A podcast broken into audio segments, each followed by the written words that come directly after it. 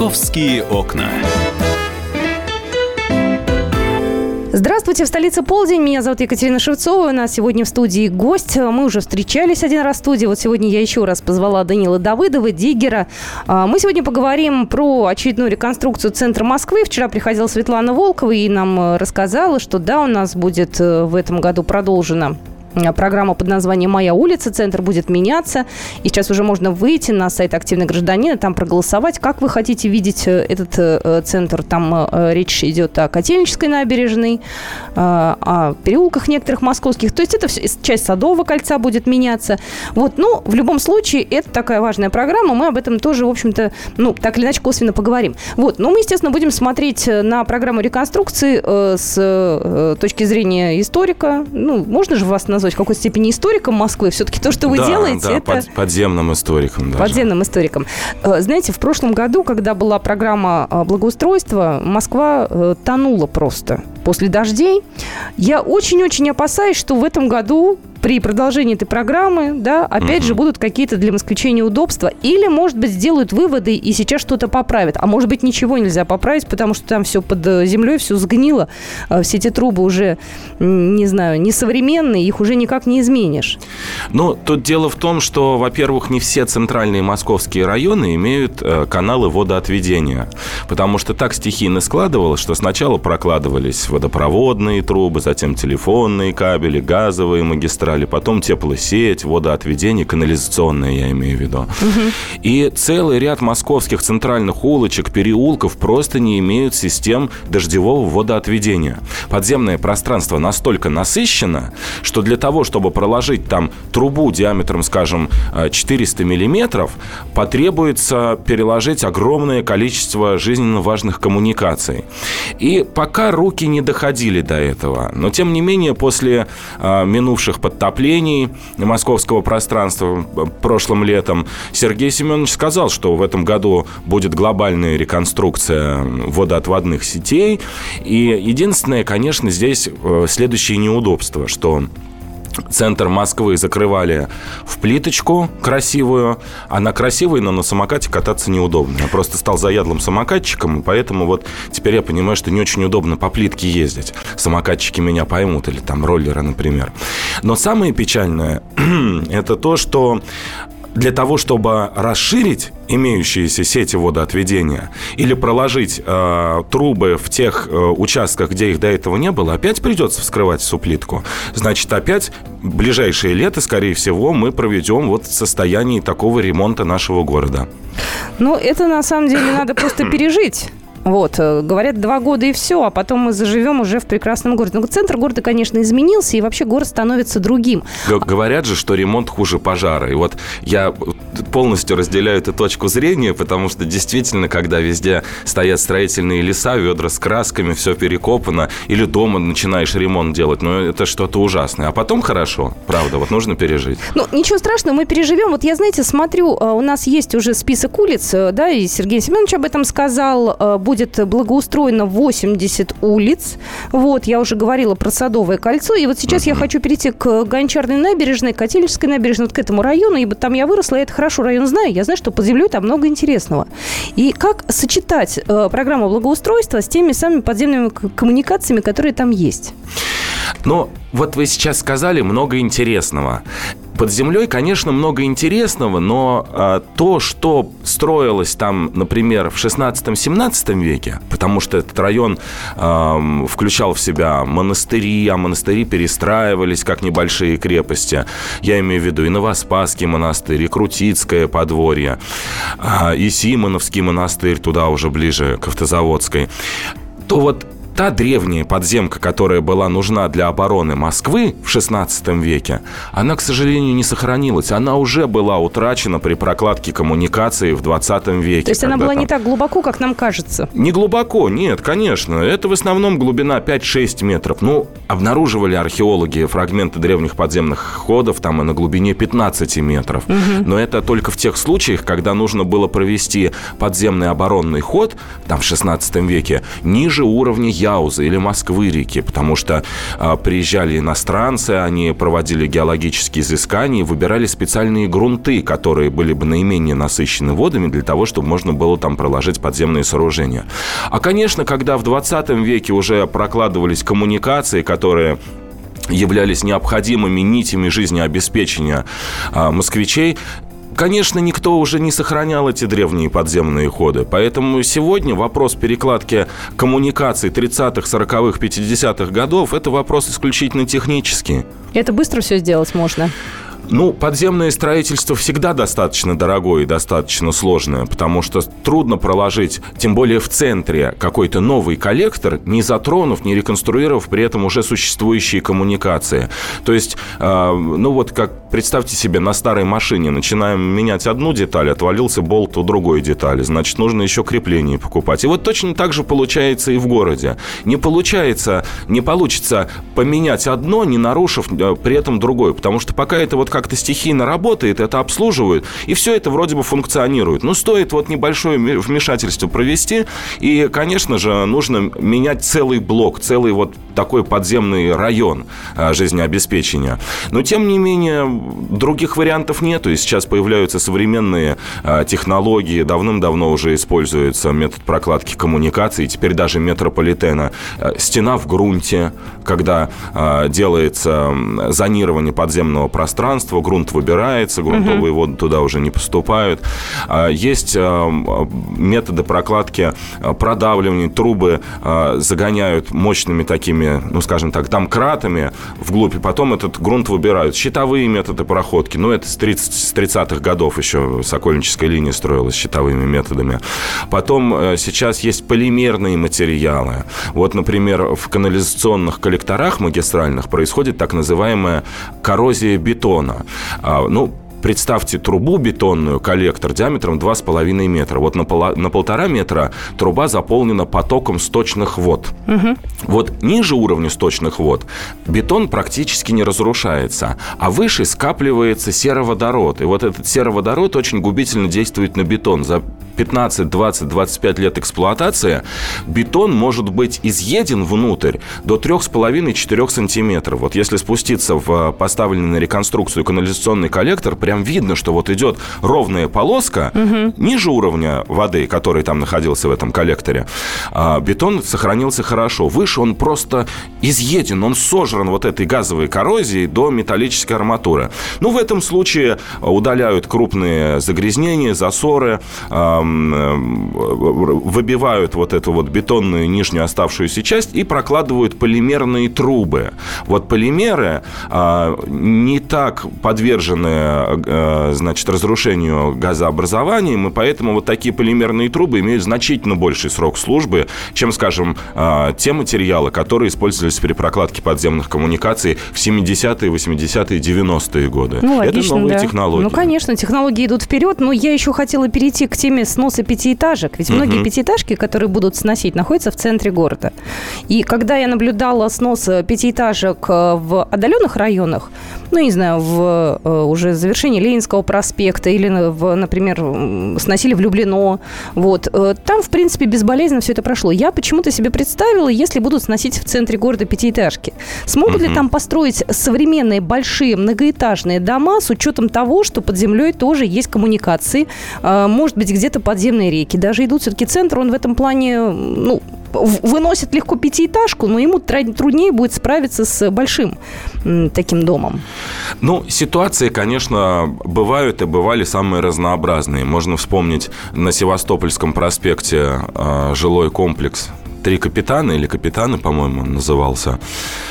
Вот в начале 2000-х его начали строить и умудрились забить сваи фундамента в коллектор речки Котловка. Да, помню Был эту такой историю. случай. Да. Поэтому, конечно, сказать, что вот такого не будет уже никогда, ну, такую гарантию, наверное, никто не даст, потому что все-таки строительство сосредоточено в руках а, подрядческих организаций, кто-то может что-то не досмотреть из недобросовестных подрядчиков, из недобросовестных инженеров. Но все-таки непосредственно мы продолжим да, да? наш разговор. Угу. Да, небольшая пауза. У нас э, немного рекламы, и через две минуты мы вновь вернемся в программу э, «Московские окна». «Московские окна».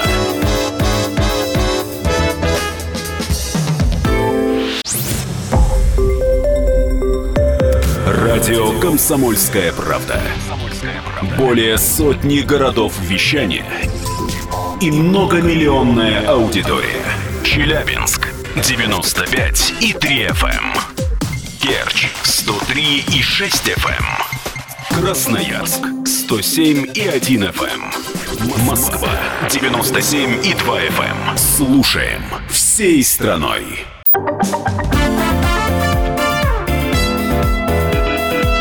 Московские окна.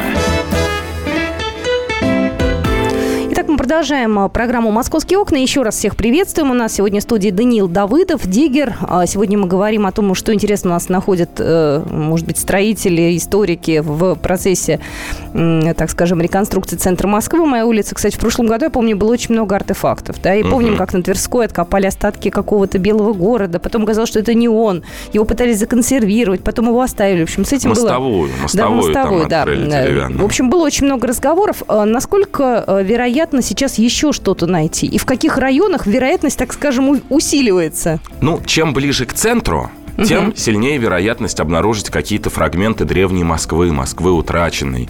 Это может быть и стена Белого города, и фундаменты Китайгородской стены, и старинные мостовые. Потому что, конечно, Москва стала развиваться вокруг Боровицкого холма. И вот чем ближе к Боровицкому холму, тем больше вероятности сделать интересные находки.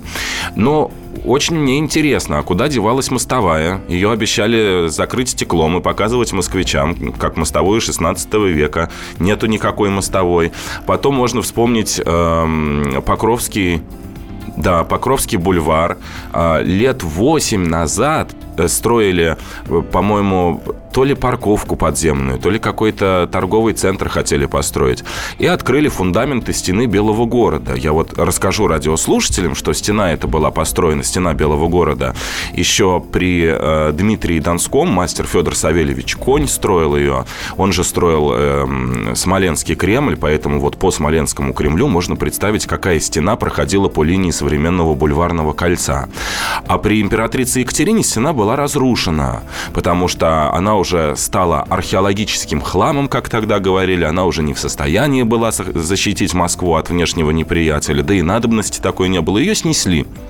Так вот, фундаменты этой стены сохранились во множестве участков бульварного кольца.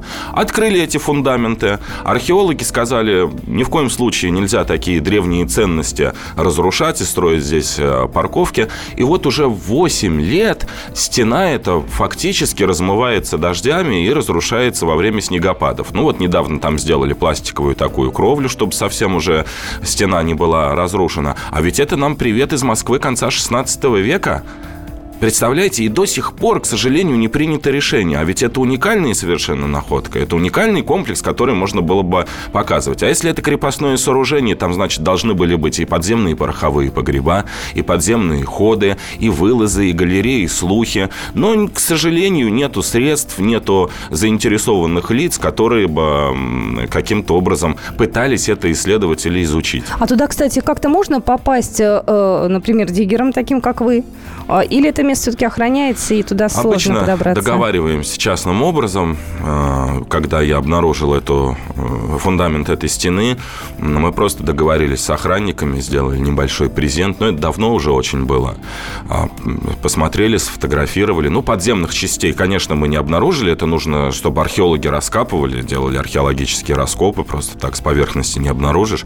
Тем не менее, вот иногда удается во время реконструкции прикоснуться к истории Москвы 15, 16, 17 века. Но чаще всего ведь никому не нужно это сохранять. Поэтому понятно, что э, там э, полутора тысячам москвичей важнее получить новые квартиры, чем сохранить фундамент какого-то там сооружения, которое было 300 лет назад разрушено. Я думаю, что многие москвичи даже не в курсе, что у них находится под ногами, ну, если говорить банально, да, что у них э, под их квартирой находится. Ну, конечно. Ну, а потом они не должны быть в курсе. Ведь, э, собственно, есть специалисты, кто этим занимается, есть экскурсоводы, есть э, историки, есть археологи. Вот они и должны быть в курсе, они и должны рассказывать москвичам о том, что у них под ногами и под фундаментами их новых зданий. Знаете, вот в Москве живу уже очень-очень много лет, естественно, да, а, сама я местная. Так вот, э, замечательную нашла недавно статью, она мне очень, понравилась, но вот я, честно говоря, про поселок Шлюза раньше не знала ничего. Угу. Вот, оказывается, у нас в Москве, на юге, э, ну, на юге, наверное, да, Да, да, это да. находится, если говорить более конкретно, да, Недалеко от Нагатинской вот, поймы. находится несколько островов. Причем на этих островах э, идет жизнь, там э, люди живут, работают, но попасть туда крайне трудно. А есть там и необитаемый остров Вот, может, вы Бобровый. расскажете два слова, потому что, правда, ужасно интересно. Никогда я не видела эти острова. Там, ну, их, в принципе, очень трудно так вот проезжать там по трассе, да, по метромосту там уже увидеть или там да, э, это где-то. нужно специально приходить и вот пройтись там по набережной. Там вообще очень интересный район. Там старый порт, очень много каких-то заброшенных судов, какие-то агрегаты еще с советского времени, А это промзона же, улица. Гурьянова, это э, печатники, Да, это но вот это туда. уже с другой стороны, это уже вот там в перерыве. А я имею в виду со стороны Коломенской. Коломенской. И там, конечно, сохранилась еще вот э, такая старинная Москва, Москва 50-х, 60-х годов, потому что а, там же строились курьяновские очистные сооружения. Это самые крупные очистные сооружения в Европе. Вот, ну, примерно 50% сточных вод поступает именно туда, на курьяновские очистные сооружения. Проходит очистку и опять, потом опять сбрасывается в Москву-реку. И естественно, что а, рабочим, которые работали в этих доках, в портах, а, на Перервинском гидроузле, строили курьяновские очистные сооружения, давали квартиры поблизости от места их работы. И поэтому там сохранились вот такие вот а, сложившиеся старинные небольшие поселения. Ну, как будто бы такой городок в городе. Мне это, знаете, что напоминает? Небольшой какой-нибудь подмосковный город, да, когда вот ты выезжаешь километров за 30-40, попадаешь там, э, э, ну, я не знаю, какой-нибудь условный Королев, да, вот Мгм. это сохранившаяся архитектура, эти трехэтажные дома э, послевоенные, да, это такая очень э, милая какая-то такая семейная атмосфера. Вот странно крайне видеть такое в Москве. А тем более странно бывает, что иногда заходишь, забредаешь вот в такой райончик и видишь, что там до сих пор во дворе может сушаться, сушиться, просто не могут сушиться на веревочках. Или там сидят мужчины после работы и в домино играют. Но это совершенно уже ушло из Москвы. Там можно это увидеть в старых фильмах или прочитать в книжках советских. А тем не менее, кое-где вот как на машине времени переносишься как будто бы в Москву а, там 50-летней давности. Я, знаете, что вспомнила? Когда-то давно, на заре тумана юности, когда мы учились в школе, нас отвозили на э, такие вот работы, э, сельхозработы. Мгм, Назывался мгм. какой-то условной практикой. Это было очень давно. И вот э, нас куда-то в этот район отвозили, в район Коломенской. Э, мы там выходили, шли пешком, нас сажали на паром. Мы переправлялись куда-то. Да, Я не да. помню, где это Да. было. Может, вы мне подскажете? Это напротив Коломенского. Вот э, храм Вознесения в Коломенском. Как раз напротив, э, там такой пойменный берег Москвы-реки, и дальше чуть-чуть вглубь, там вот эти вот курьяновские очистные сооружения. А еще в 70-е, в 80-е даже, по-моему, годы там были э, сельхозполя. И там росла редиска. Росла редиска. Которую собирали вероятно. подростки. А, а еще раньше, э, годах, наверное, в, там, в начале 60-х даже, в самом Коломенском, недалеко от храма, там еще были деревянные дома, где жили. У меня э, товарищ живет на Коломенской. Он говорит, мои родители, когда поженились, они жили в деревне вот в Коломенской, где сейчас набережная. И вот они поженились и получили квартиру в новостройке туда вот подальше уже к, там, по проспекту Андропова. Представляете, а сегодня трудно представить. А потом вот очень хорошо, что вот на сельхозработы раньше водили. А сейчас же молодежь думает, что хлеб-то на деревьях растет, а уже не, не имеют представления. Ну, крайне никакого. сложно, мне кажется, сейчас э, в Москве все-таки найти такое место не тронутое еще э, цивилизации, потому что у нас застраивается все достаточно Да. активно, и это, в принципе, нормальный ход событий, мы тут ничего не можем сказать. И вы знаете, вот буквально еще 4 года назад, до того, как начали проводить работы по МЦК, устройство МЦК, это же было э, малое кольцо окружной железной дороги. Еще до революции его построили. И э, я как раз э, по одному подземному маршруту выбираюсь недалеко от МЦК. Сейчас МЦК загородили забором, сейчас уже невозможно выйти. А раньше я просто из дырки из земли вылезал, шел по линии будущего МЦК и э, шел мимо забора ТЭЦ. И было что-то удивительное. Вот летом выбираешься, запах криозота, которым шпалы пропитывают, трава по пояс, а возле бетонного забора растет земляника. И можно прямо в черте Москвы между Ленинским проспектом и Севастопольским идти и лакомиться Так земляникой. это станция Крымская. Та самая, се- Канатчикова. А, Канатчикова. Канатчикова, да. Канатчикова знаем, да, да. Ну, там МЦК сейчас проходит. Вот, я и говорю, что сейчас уже нет вот та такой самая возможности. станция потому Крымская что- там сейчас недалеко относительно Мгм. находится. Это как а, раз... да, это ближе, ближе туда, к Севастопольскому. Севастопольскому, наверное, да, там Крымская. Там я просто Крымская. на машине езжу обычно, я на МЦК еще ни разу не проехал. Мне так обидно, думаю, надо прокатиться. Вот, кстати, МЦК у нас э, отпраздновала уже полгода существования. А, Вот у нас, э, соответственно, был э, запущен первый поезд в ночи 1 сентября, если мне память не изменила. Получается, месяц уже, да, к марту. Настолько люди привыкли, настолько люди э, радуются. На самом деле, очень удобная, мне кажется, идея, да, и вид транспорта очень популярный, удобный, и для москвичей, мне кажется, И идеальный. главное, что вот когда я еду по третьему кольцу, и третье кольцо проходит недалеко от линии МЦК, я вижу, что вагоны-то полные. Полные. Честно говоря, я думал, кто же там будет ездить? Это же достаточно неудобно. Оказывается, что эти электрички забиты, ну, может быть, не как поезда метрополитена, но тоже полны свободных мест нету. Вот товарищи автолюбители стоят в пробке, а мимо проносятся ласточки МЦКшные, да, и Ласточки, люди там да. чувствуют себя хорошо. Ну что же, мы на этом э, закончим минутку ностальгии. Э, в программе «Московские окна» отпускаю я Данила Давыдова, Дигера. Э, вообще запланировала с Данилом э, пойти путешествовать по подземной Москве, поэтому Обязательно, Павла да, Клокова да, да. возьму корреспондента московского отдела, и мы обязательно отправимся. Спасибо большое. Вам большое спасибо. Услышимся Хорошего и дня увидимся. радиослушателям. Московские окна.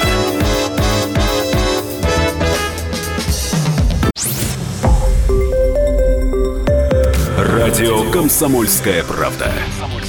Более сотни городов вещания и многомиллионная аудитория. Хабаровск 88 и 3 FM. Челябинск 95 и 3 FM. Барнаул 106 и 8 FM. Москва 97 и 2 FM. Слушаем всей страной.